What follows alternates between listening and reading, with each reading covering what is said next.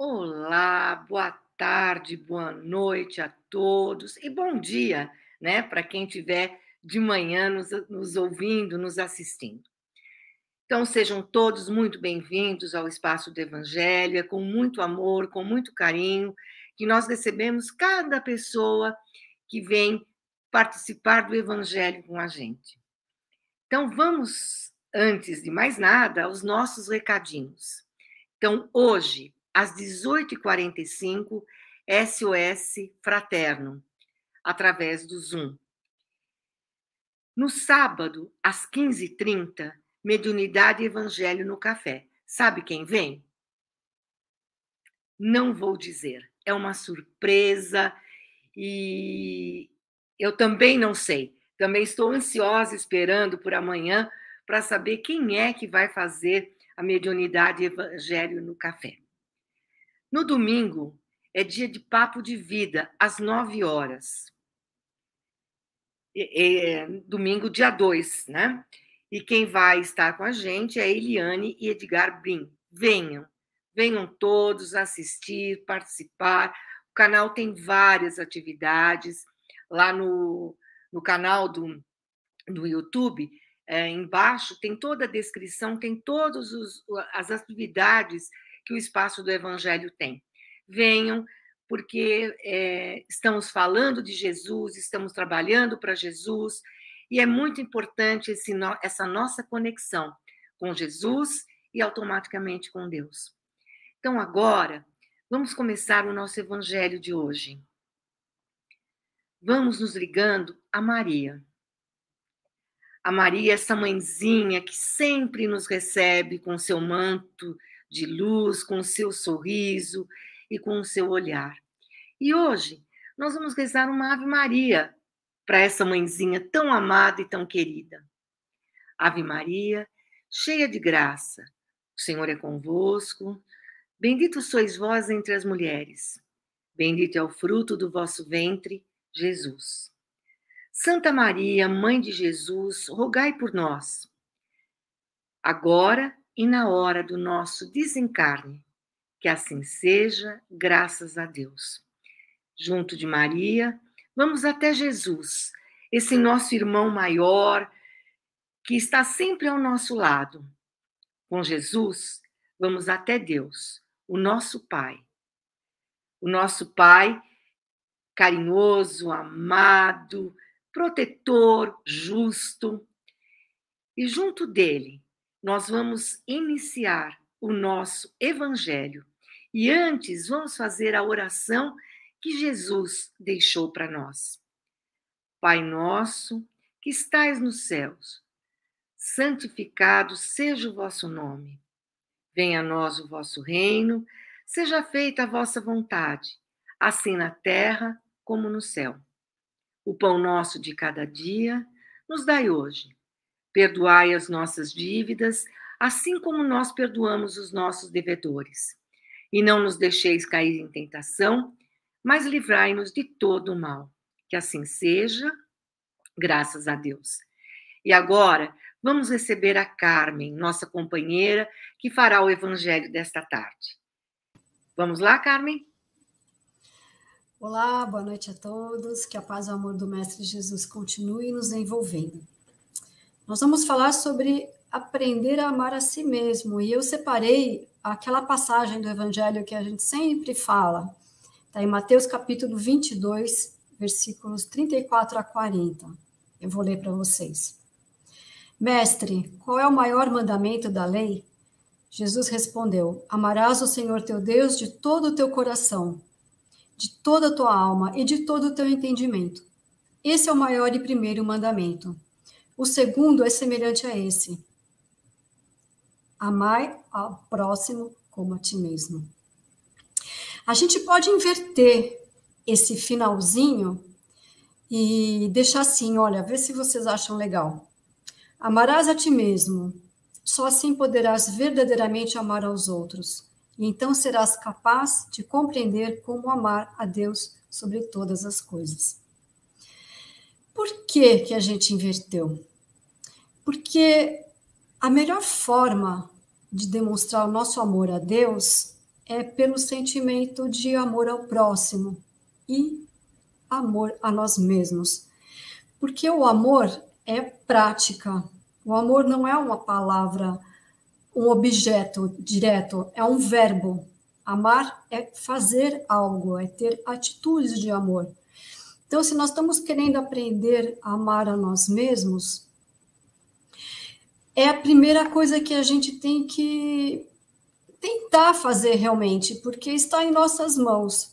O amor ao próximo depende muito da forma como nós vamos transformando o nosso interior, quando nós, a forma como nós vamos nos modificando para melhor.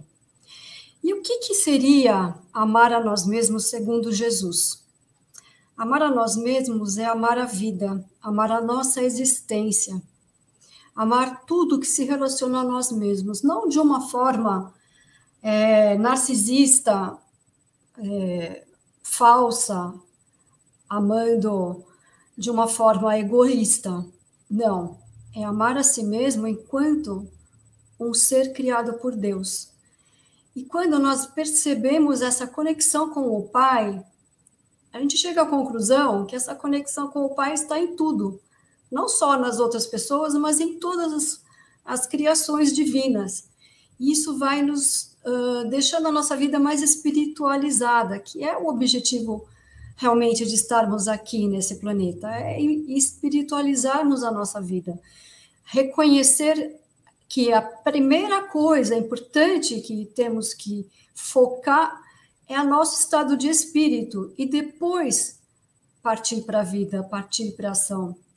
Então, quando nós começamos a cuidar de nós, aprendendo a nos valorizar, a nos uh, aprimorar realmente, a existência começa a ter outra qualidade, né? E como que a gente ama a nós mesmos?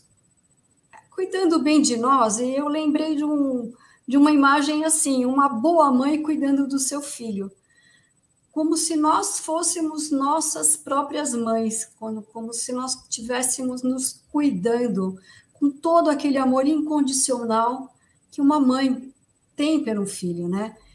E quais são os itens, assim, bem práticos para nós podermos, assim, iniciar uma, um, um raciocínio sobre isso, né? Sobre a importância mesmo da gente se amar.